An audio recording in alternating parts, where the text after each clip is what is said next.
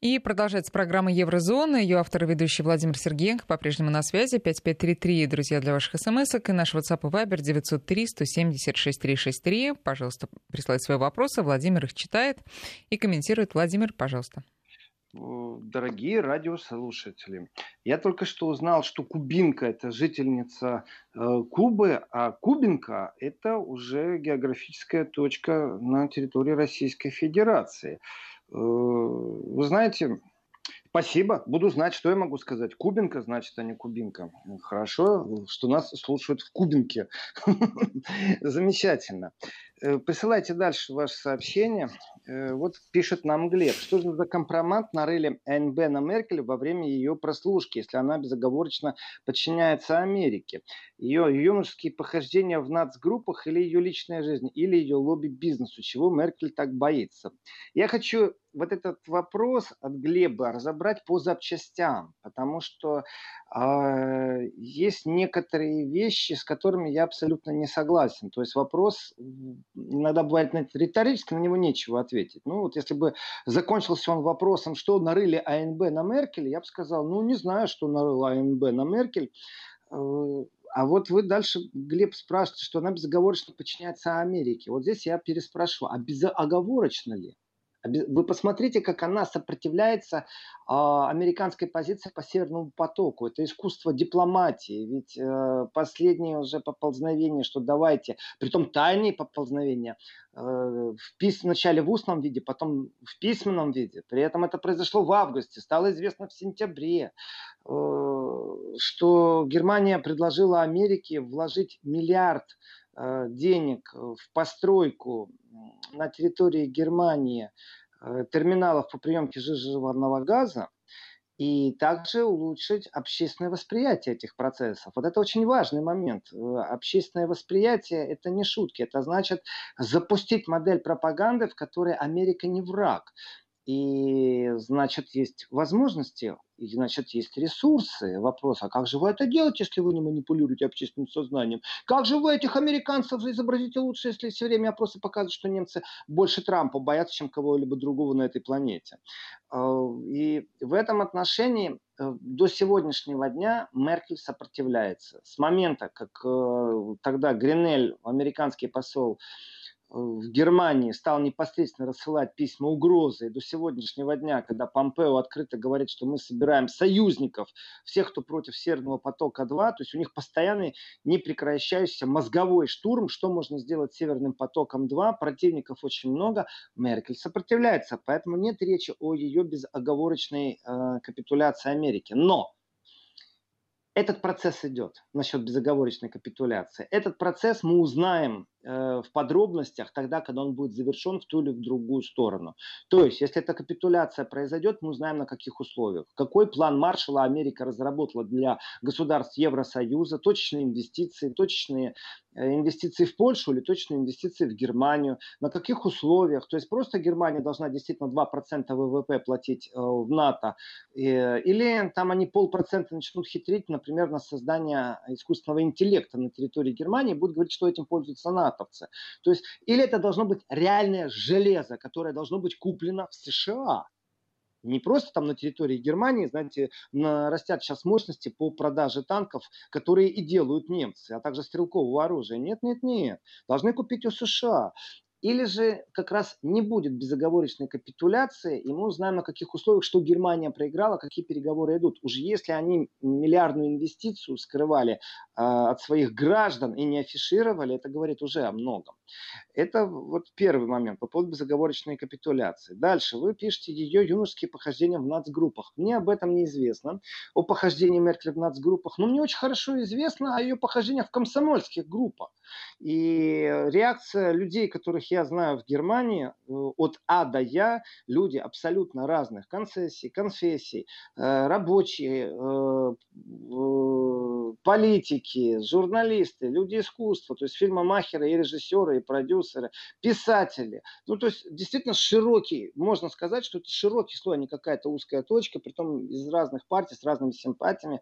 Они говорят, что, например, речь Меркель, э, э, приуроченная к 75-летию ООН, это речь комсомолки. Ну, то есть нужно вычеркнуть слово комсомолка, это я поставил, чтобы понятно сейчас было, а они говорят, что это молодежная социалистическая партия ГДР, вот что говорила устами Меркель. То есть абсолютно такая э, социалистическая модель риторики. И ей часто пеняют, что она комсомолка была-то настоящая, что она мыслит как комсомолка. То есть социалистическое советское мышление, оно имеет, знаете, очень специфику большую. Вот есть такое нехорошее слово, и его пробовали нам в мозг вставить, пренебрежительное совок, мол, да. И вот это вот совок пренебрежительное, вот я сейчас его возьму и отрафоречу на Меркель. Потому что можно рассуждать об этимологии слова, что в нем нарицательного, что в нем отрицательного, но есть определенный факт. Если бы не было Советского Союза, то на Западе и конкретно Европу, про США я молчу, там тоже есть определенные моменты, которые нужно и можно изучать. Но конкретно в Европе именно противодействие Советскому Союзу, зная, что Советский Союз поддерживает солидарность среди рабочих, то есть профсоюзную деятельность, не только социалистической партии или коммунистической партии, там Франции, понимаете, со спецоперацией, что Мария Владимировна Влади влияет там, на председателя коммунистической партии, поэтому надо ее очаровать, как надо на нее влиять. Там ищите, где заговор, а где правда, а где реально разработка хороших э, э, аналитиков э, тогдашних органов безопасности в Советском Союзе. С точки зрения как аналитики рассматривайте это, а не противостояние. И социалистическое движение это было одно. Ну, например, поддержка профсоюзов э, и то, что в Европе, во многих странах было принято решение о том, что нельзя эксплуатировать рабочих, и неделя там должна быть 38 часов, максимально 42 часа рабочих. Например, в субботу-воскресенье работать имеют право только определенные профессии. Э, поэтому вот я еще застал те времена в Германии, когда в субботу и воскресенье вы не могли после трех часов дня ни в одном продуктовом магазине ничего купить. Они были закрыты. Не потому, что это невыгодно было капиталистам. Капиталисты как раз очень-очень хотели, чтобы магазины работали. А там было две составные. Первое, что профсоюзы настаивали на том, что ни в коем случае нельзя эксплуатировать рабочих по субботам и воскресеньям. И под этим давлением было принято решение о закрытии магазинов. И вторая вещь, она такая, знаете, э, с того света нужно доставать Гельмута Коля, чтобы он объяснился, а также по партийной деятельности. Там претензий очень а правда ли, что некоторые э, финансисты, которые давали огромные пожертвования, то есть финансировали партию правящую тогдашней Федеративной Республики Германии, Западной Германии, поддерживая эту партию, выбивали для себя определенные преференции. Например, продажа алкоголя, табака, сосисок и хлеба только на автозаправках. А эти автозаправки как раз и были те, кто финансировали партию. Это бешеный оборот сигареты и алкоголь. И взятки были тоже бешеные.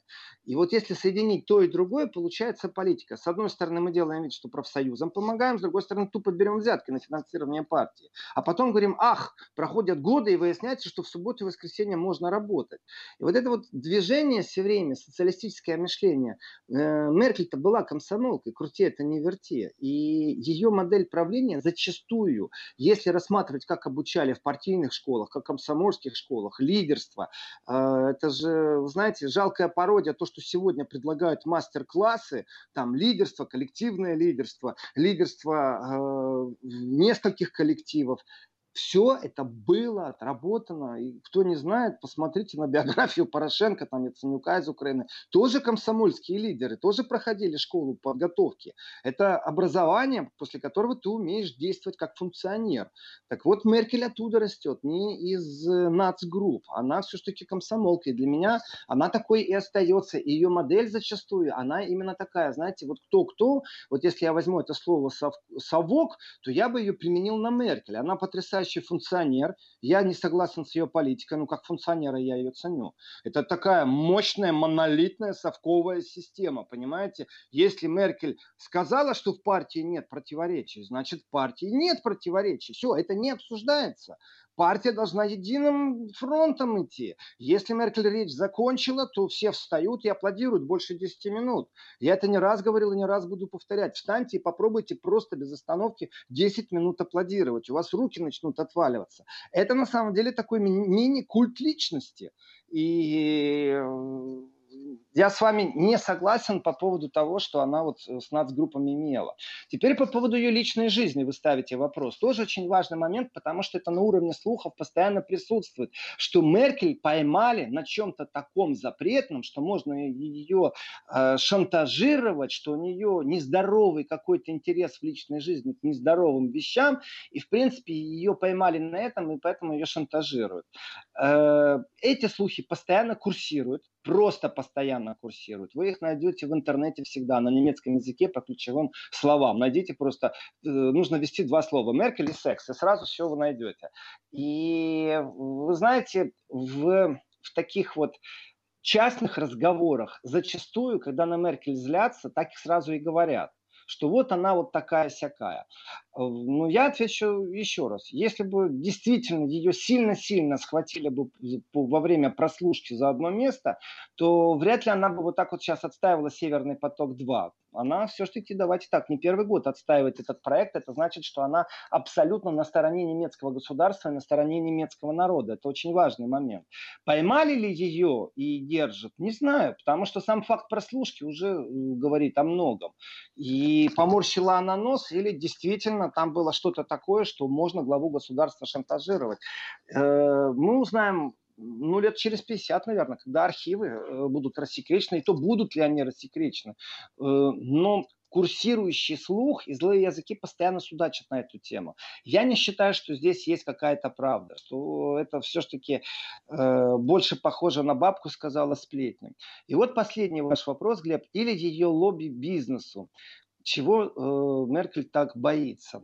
Я не считаю, что Меркель боится чего-то. У нее есть ее видение. У нее не так долго осталось времени закончить свое руководство государством, отстраниться от лидерства в Европе и перестать быть, э, по версии журнала «Таймс», несколько раз уже она была сильнейшей женщиной года. Понимаете, вот в политике есть такие фигуры, там Маргарет Тэтчер, Меркель. Это фигуры действительно политические. И я думаю, что Меркель боится, на самом деле, вот я уверен в том, что я сейчас говорю, она боится не оставить после себя следа следа в истории. Если вы сегодня придете Меркель с калькулятором, э, на котором будут цифры, сколько немецкая экономика теряет, я думаю, вы с ней не договоритесь. Но если в вашем калькуляторе будут цифры по поводу ее духовного спокойствия, следа в истории, который она ставила, э, гуманизм и слово светоч тоже нужно как-то соединить вместе, я думаю, если у вас есть такой калькулятор, и вы ей набросаете в чашу весов, то вы ее сможете уговорить на определенные вещи. Хотя не забывайте, что она функционер и прагматик прагматик. И если уж говорить э, о лобби-бизнесу, то, в принципе, если это немецкий бизнес, тогда это все правильно. Меркель обязана лоббировать немецкий бизнес, а не американский, а не российский. Э, и в этом отношении у нее все это получалось. Другое дело, что с экономической точки модели, например, сегодня Германия не очень заинтересована в России. Поэтому она разрешает себе определенную риторику. Если бы не было чемпионата мира по футболу, и он был бы только завтра на территории Российской Федерации, и Россия подписывала бы или вела переговоры, или объявила бы тендер на постройку такого-то количества э, шоссейных дорог с помощью э, немецких катков, и у них есть такой фриц, асфальтоукладчик, а также всех терминалов в аэропортах, э, всех лифтов немецких, а также доставка с помощью немецких поездов. Вы что думаете, они бы хоть раз гафнули в сторону России? Да нет, они уже продали все, что могли продать. Больше продавать неинтересно, лоббировать бизнес неинтересно. Вот они себе и позволяют все, что угодно. И эта модель всегда присутствовала. И вопрос между гуманизмом и оголтелым капитализмом в разные периоды решается по-разному. Если у Германии все хорошо, то ей, грубо говоря, можно и гуманизмом заниматься. А если в германской экономике все плохо, то какой гуманизм? Вы о чем? Э, и это не только к Германии относится, что Франция лучше, Хм, хм. Я уже молчу про США, конечно. Есть страны, которые так не поступают, но с точки зрения агрессивного капитализма и конкуренции, то, конечно, э, баланс между гуманизмом, солидарностью, чувством э, человеческой ценности э, как фактора, как жизни, то, конечно, баланс и публичность – это вещи, которые сдерживают. Но почему я даю такой широкий ответ? Потому что Германия, ну, буквально еще какой-то период времени назад была практически главным переговорщиком э, в Европе по России. И Германия все еще председательствует в Европе. И не забываем, что главный еврокомиссар – это сотрудница Меркель, министр обороны э, в ее кабинете и министр семьи Урсула фон де Ляйен. То есть интрига и то, как нужно считаться с Меркель, я считаю, оно имеет место быть. Это важный момент. И если не просчитывать своего оппонента политического, не понимать атмосферу, в которой он живет и работает, надавить на слабые места, то тогда неаккуратное слово может включить совсем другие механизмы. И аргументация, что нам нужен Северный поток-2, никак не сработает, если на другой чаше весов будет стоять вечный след э, в виде гуманизма. И в этом отношении, вот безусловно, конечно же, те спекулятивные попытки были Меркель навязать сейчас вот эту э, линию поведения, которую зеленые требуют, там, э, демократы свободные требуют, ну много кто требует. В принципе, единым фронтом, вот еще раз, атакуют не Россию, Атакуют и Меркель в том числе. Россию атакуют уже пару лет. Но вот Меркель они не смели атаковать. И вы знаете, можно оставить такой след в партии, что вот она рулила-рулила, там 10 лет рулила, 15 лет рулила. А как только перестала рулить, во-первых, не оставила после себя никого, кто мог бы рулить дальше. Во-вторых, наломала таких дров, что ее партия на долгие годы уйдет из политического небосвода. Они же после э, Второй мировой войны всегда присутствуют, понимаете, в политической жизни Германии. То есть они рулят в прямом смысле слова, и Меркель рулевая все еще. И в этом отношении, конечно, АНБ ее слушала и знает что-то о ней, того, что не публикуется, конечно же. Но насколько это можно использовать как правительственный шантаж, вот здесь я отношусь уже скептически.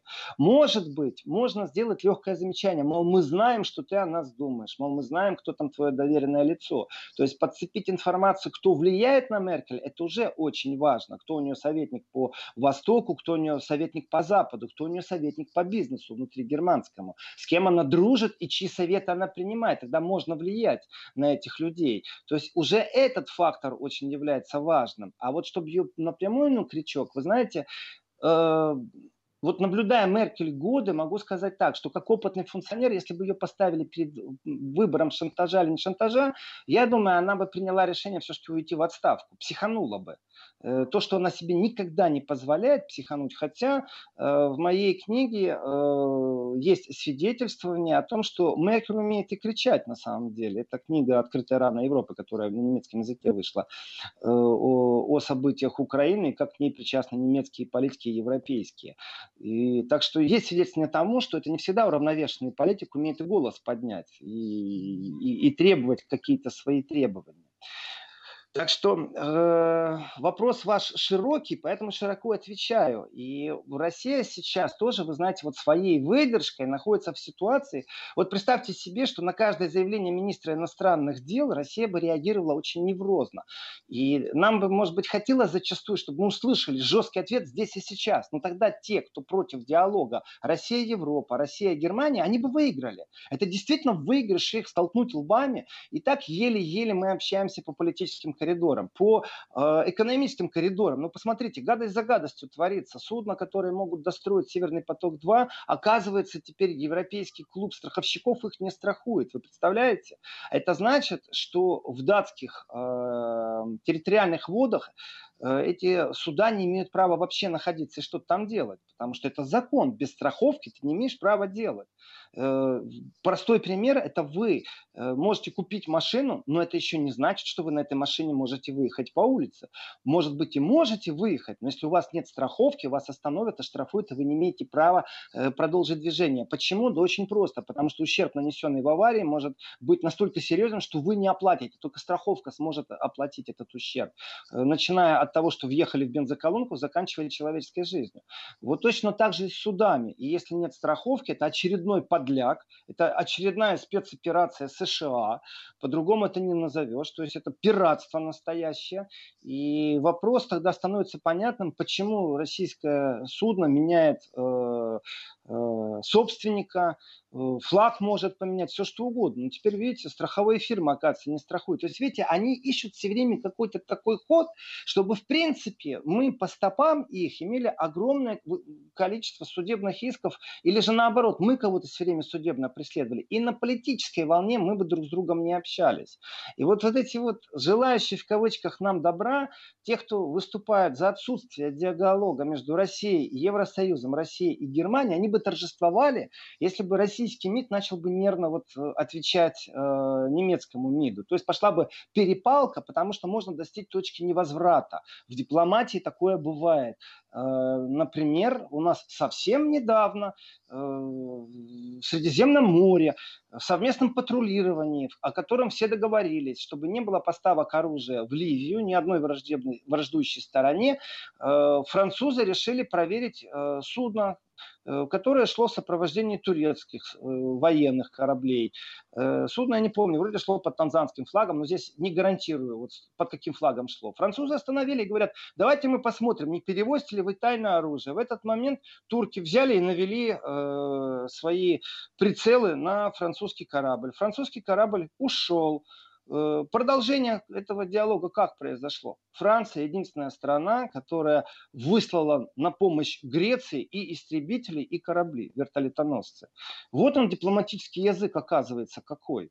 Э, и риторика между Эрдоганом и Макроном очень перекликается. Знаете, то один в Твиттере скажет э, о солидарности, то другой говорит, а вы так с турками не разговариваете, мы вообще не боимся, вообще не надо с нами так разговаривать. Ну и действительно, я себе не могу представить ядерный конфликт со стороны Франции, ну, у Турции нету э, оружия ядерного э, с Турцией. Ну, не могу себе представить. Сегодня но кто знает, как завтра Макрон будет реагировать, если действительно турки выстрелят по французскому кораблю.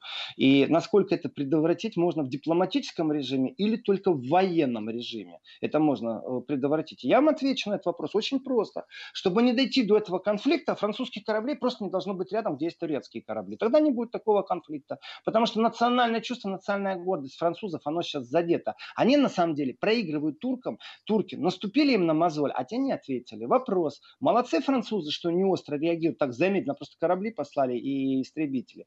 Или нужно было остро отвечать? Вот и вопрос с Навальным, который сейчас сильно мусолился. Если не проявлять дипломатическую мудрость, то можно сжечь мосты, можно... Э, дойти до вот этой вот точки невозврата, когда потом очень тяжело будем годы восстанавливать просто какие-то работы по группам. И не забывайте, что сейчас, например, французско-российская группа, которая должна была встретиться, встречу-то отменили. Именно из-за актуальной ситуации с Навальным. Потому что такая шумиха была, мол, что сейчас встречаться, давайте пусть все поутихнет. И в этом отношении мое человеческое желание, ну, мне хочется горячо здесь и сейчас. Прошла неделя, и я понимаю, что абсолютно правильно поступает российский МИД. Спокойно, уравновешенно, вовремя, главное, без всяких этих э, лишних риторических выпадов. Напоминаю, наши координаты 5533 для смс-ок и наш WhatsApp и Viber 903 176 363. Полчаса еще есть у вас, друзья, чтобы отправить сообщение Владимиру Сергеенко. Владимир, пожалуйста, продолжайте. Э, оказывается, кубинку или кубинку в простонародье называют кубой. Вы меня совсем запутали. То есть можно говорить тогда кубинка, а не кубинка. Тогда все в порядке. Э, и это наш прекрасный парк Патриот, пишет нам Мария. Мария, Видите, и дали сейчас рекламу парку Патриот. И теперь много кто знает, где он. А, Юрий из э, Норд-Райн-Вестфалии. Не надо пересылать видео в чате, который работает на радио. Найдите меня в соцсети, это не проблема. Сергеенко Владимир, притом в любой телеграм, э, Твиттер, Фейсбук, Инстаграм, и там пересылайте видео. Здесь это не сработает, здесь текстовые сообщения идут. Владимир, и любимая радиостанция, имеется в виду Вести ФМ. Спасибо. Доброе утро из Германии. Работаю в больнице младшим персоналом. Сделала для себя вывод из моих бесед с простыми слово простыми в кавычках. 50-летние и старшие чистые немцы, в кавычках слово чистые немцы, рожденные в несмешанных семьях, вы понимаете, да, дорогие радиослушатели? То есть э, я иногда это ерничая говорю понятие биодочь, но сами немцы не стесняются так говорить, потому что в связи с миграционной политикой Меркель уже вроде как и стыдно, если у тебя муж или жена немец. Нужно э, получать какие-то преференции, если мигранта приютил. Ну, действительно. Э, иронизируем, но в этой иронии есть только часть иронии. Рожденные в несмешных семьях, они завидуют нашим военным парадам, наличию у России цельного твердого характера, наличию у нас ВВ Путина, который не прогибается под любое дуновение ветра. С пожеланием крепкого здоровья и благополучия Наталья. Наталья, вы знаете, а я тоже получаю все время вот такой э, разговор в Германии, ну, как-то не странно. Начинаем говорить о чем угодно, о футболе, понимаете, о женщинах, о мужчинах, о видах спорта, э, которые не имеют отношения к футболу, там лыжи, например, знаете, и о том, что снега не будет, и не будет больше лыжного спорта, только бегать будут, а в горах-то никто не будет больше кататься. Ну, там шутим, злорадствуем. Но, как правило, действительно разговор сводится к политике, и я тоже часто слышу, что э, нам бы такого, как Путин. Это сейчас я не топлю, сейчас опять же за Путина или там за Россию, но я это тоже часто слышу. Почему? Потому что лидерская функция – это то, что в Европе востребовано не только в Германии, и в Австрии это востребовано. Вот что делает, э, почему я симпатизирую канцлеру Австрии, потому что он не постеснялся взять на себя лидерскую функцию. И в Европе не нравится, когда сильный лидер. Орбан очень сильно э, под критикой. Не любят э, венгерского главу правительства.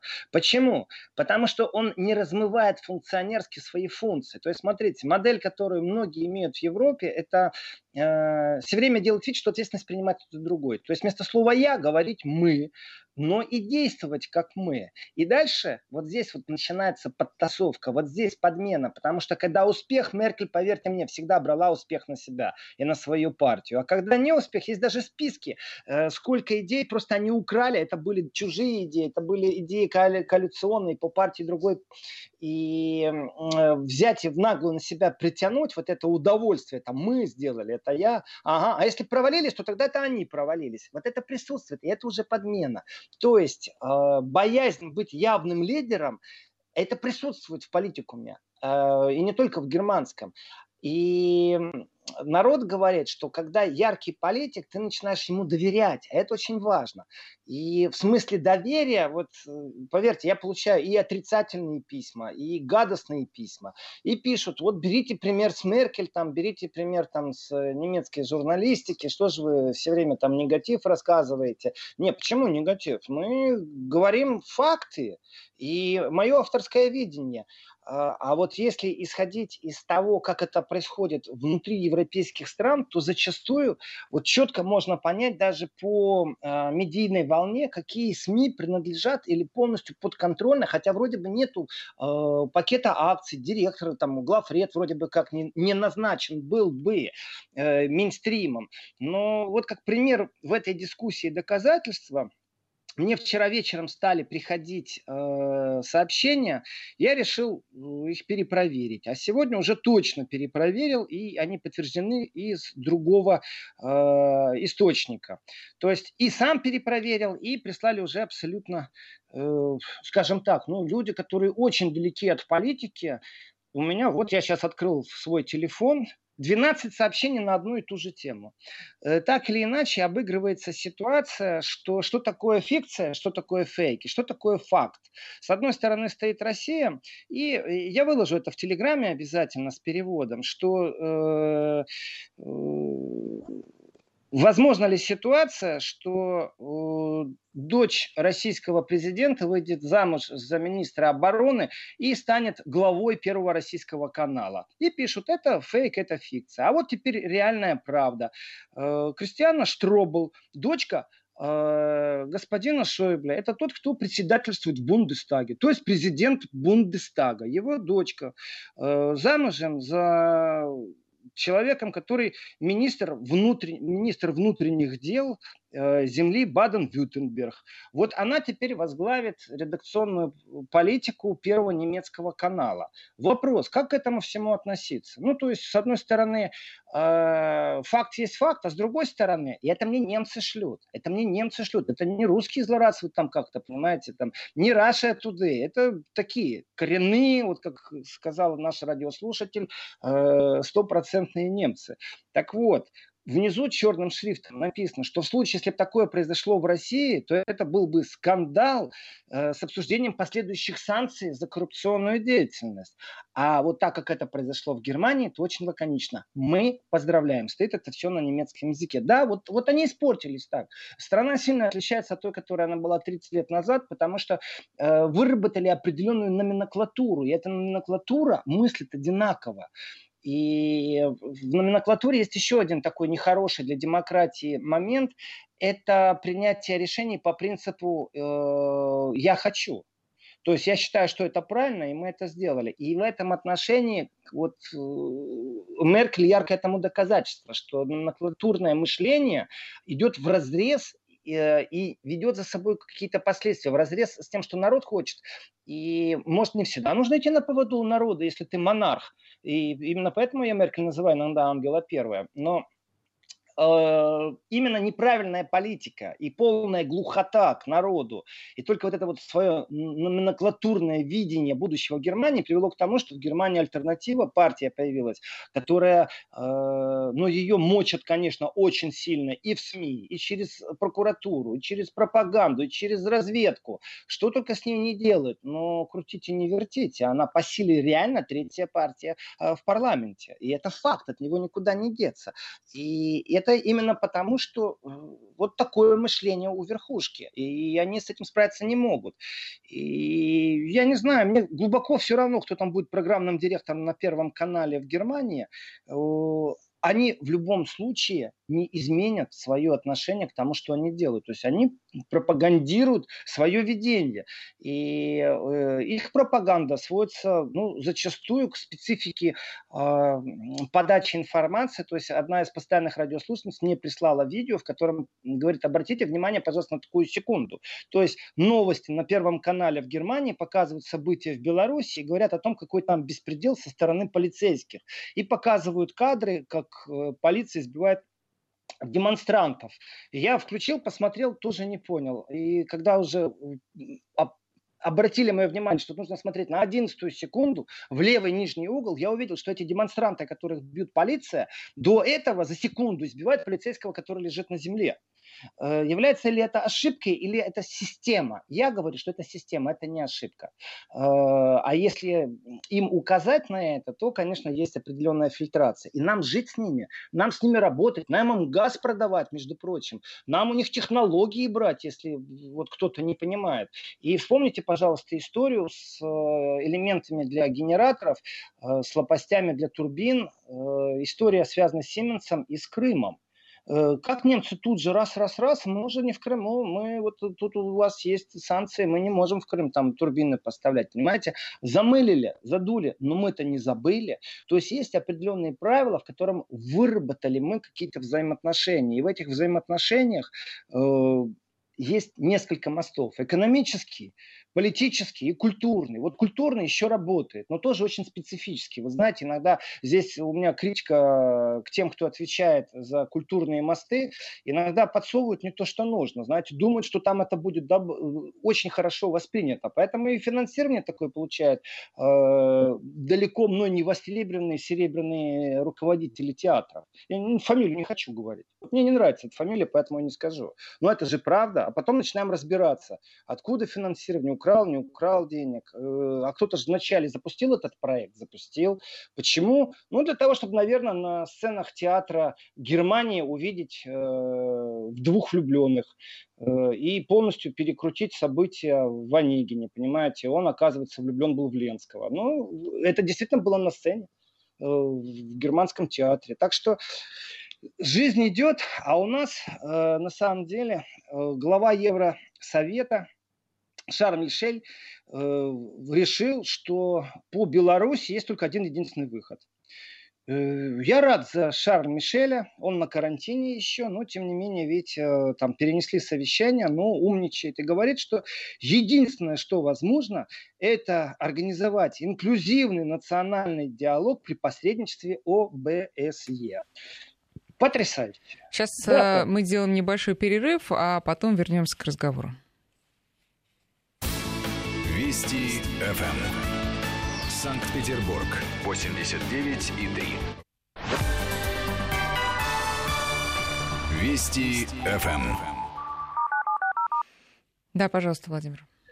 Ой, у меня, Катя, вы знаете, у меня такое сообщение пришло.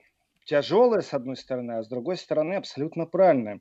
И я так понимаю, что сообщение из Португалии, э, а случае, если начнется война, вы вернетесь, тфу тфу тфу и следующее сообщение, ну, мол, не дай бог. Вы знаете, а я вам отвечу в Португалию на этот вопрос. Некоторое время назад я для себя выработал очень короткий тест. И в этом тесте э, сразу все становится понятно. Ведь в Европе есть русскоговорящие люди. Кто-то выходец из Советского Союза, то есть оттуда уехал еще тогда эмиграция. Есть первая волна, вторая волна. Вы во Франции встретите потомков, э, которые говорят с сумасшедшим акцентом, но тем не менее они говорят по-русски. Это еще та революционная столетней давности э, волна миграции. И по Европе русскоговорящие, они раскиданы. Но русскоговорящий может быть из города Николаев, украинского, и русскоговорящий может быть из Санкт-Петербурга. И настроения очень разные бывают. И есть позиция, например, у человека «я понимаю», есть позиция «я люблю». И я обратил внимание, что есть люди, у которых все еще гражданство России, между прочим. Живут они в Германии давно, гражданство Германии не принимают, не хотят, не дают, не знаю.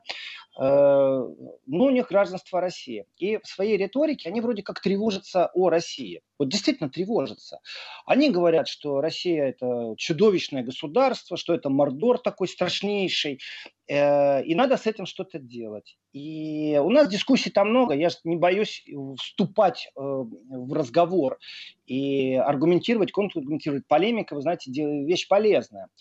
И вот эти люди зачастую вдруг оказываются в тупике, когда ты их спрашиваешь, слушай, а если вот война начнется, ты какую форму наденешь?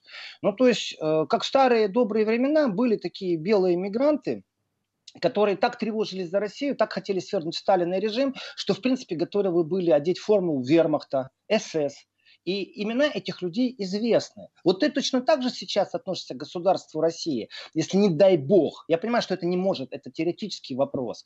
Э, но никто не сунется на ядерную державу такого уровня.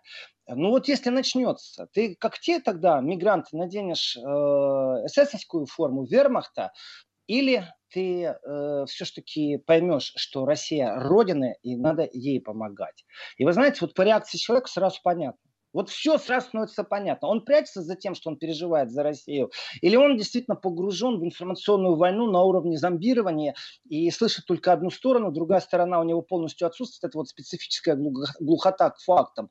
И либо морщится, либо не знает, что ответить, потому что поймали. Вот понимаете, поймали. И ответ у него, э, даже если он зависает на 30 секунд, на минуту, или начинает как-то крутиться, не отвечать на вопрос, то сразу все становится понятно. Э, так что вы знаете, у, у меня все в порядке с этим. Э, и не стесняемся антироссийских таких деятелей, которые, знаете, ну, абсолютно иногда необоснованно что-то говорят, ну, критика ради критики. Э, даже с ними, конечно, разговаривать надо, но я, например, не, стесняюсь их клеймить. Ну, абсолютно. Ну, вдумайтесь, ну, депутат в Бундестаге с трибуны говорит, что Скрипаль оппозиционер. Ну, о чем мне с этим депутатом говорить вообще? Так она еще ездит в Россию оппозиционеров поддерживать, понимаете? Вот, у нее святая миссия. То есть в Германии у нее, у нее работы мало, у нее святая миссия с Россией. Э, вот. Э, и еще хочу прокомментировать одно сообщение. Как только закроют Северный поток, Донбасс тут же э, признает Россия. Виктор из Одинцова нам пишет. Виктор, вы знаете, для меня это вещи кажутся несовместимые. Вот мне так кажется. Но с другой стороны, в дипломатических играх, э, кроме э, Донбасса, признавать, не признавать, есть еще и другие моменты. Например, Косово. Вы знаете, тоже специфический такой разлом в Европе. Там тоже очень интересная игра идет. А, вы знаете, если так рассуждать, что какой может быть ответ на, север, на Северный поток, то я скажу, а я не удивлюсь, если э, начнется расширенное строительство китайскими рабочими совместного военного порта, военной базе с углубленной посадочной полосой, с углубленным фарватером где-нибудь в районе Кубы. Еще раз повторю, не удивлюсь, если это будет совместная военная база вместе с китайцами в районе Кубы. Вот тогда посмотрим, как заговорит Трамп, его конкуренты, американский народ, все генералы. Вот посмотрим, потому что э, они такие, знаете, большие умники, когда это далеко от их страны, когда это очень близко к нашей стране. Видите, сказал нашей. Э, я имею в виду сейчас Россию. Они такие хитрые, они э, действуют в этом направлении. Ну, что думаете, у них нет чувства собственной безопасности или страха? Они профессионально, как можно подальше от своих границ относят э, любую конфликтную ситуацию. Себя-то они не любят. Конечно, не очень бы хотелось развития по э, Карибскому кризису, конечно же.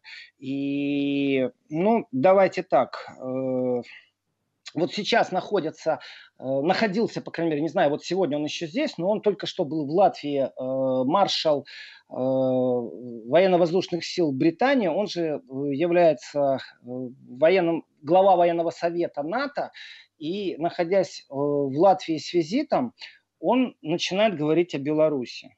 Он там цитирует Столтенберга, генерального секретаря НАТО, говорит, что там поддерживаем мирные протесты – я не понял, НАТО это структура какая? Это военный блок и военный блок э, присылает одного из своих командиров туда, поближе к Беларуси, туда, где там Тихановская сидит, и начинает рассказывать о том, что мы поддерживаем э, гражданские протесты. И в этот же момент э, из Европы говорят, давайте при помощи ОБСЕ. У меня вопрос сразу тут же э, к тому, кто предлагает э, вместе с ОБСЕ решать вопрос Беларуси. А ОБСЕ, организация в последнее время как себя проявила? Вот все, что связано с с Украиной, она аполитизирована. Да, есть такая организация. Э, в принципе, вот разговор идет о том, чтобы он реструктуризировать. Вот, а как у нас с ОБСЕ насчет того, чтобы их тоже как-то реструктуризировать, потому что э, как-то странно они себя ведут. С одной стороны, нейтрально, но некоторые вещи они забывают в протоколы вписать. Э, и такое бывало и подают информацию тоже очень как-то странно. То есть у них нет выхода, они должны быть на стороне истины, фактов, считать, сколько снарядов в одну сторону пролетело, сколько в другую. Притом мы не понимаем, где север, восток, запад и юг с точки зрения того, что они нам говорят, даже не понимаем, какое количество и откуда снаряды пролетели, кто в кого стрелял. ОБСЕ много помогла на Украине. Я понимаю, что другой сейчас организации нету, которая бы более-менее была нейтральна, но эту организацию вначале надо взять под увеличительное стекло, указать им на те ошибки, которые которые они делают э, на территории Украины, их неэффективность, их политизированность, пусть они очистятся, после этого можем разговаривать о том, что их надо запускать, может быть, может быть, не дай бог, если начнется перестрелка в Беларуси. Понимаете? А он уже говорит об ОБСЕ, Шарль Мишель. И я сочетаю такие заявления. Вот вам говорит маршал британских ВВС, а вот вам э, говорит э, глава Евросовета. В принципе, вроде бы ничего общего. А на самом деле ситуация действительно не очень хороша, потому что каждый инструмент используется для того, чтобы создать линию напряжения. Притом эта линия напряжения, вот как для меня, она имеет ничего общего с народоволеизъявлением.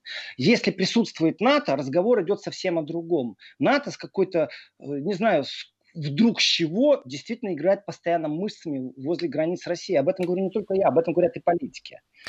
На этом сегодняшняя программа Еврозона завершена. С вами был Владимир Сергеенко.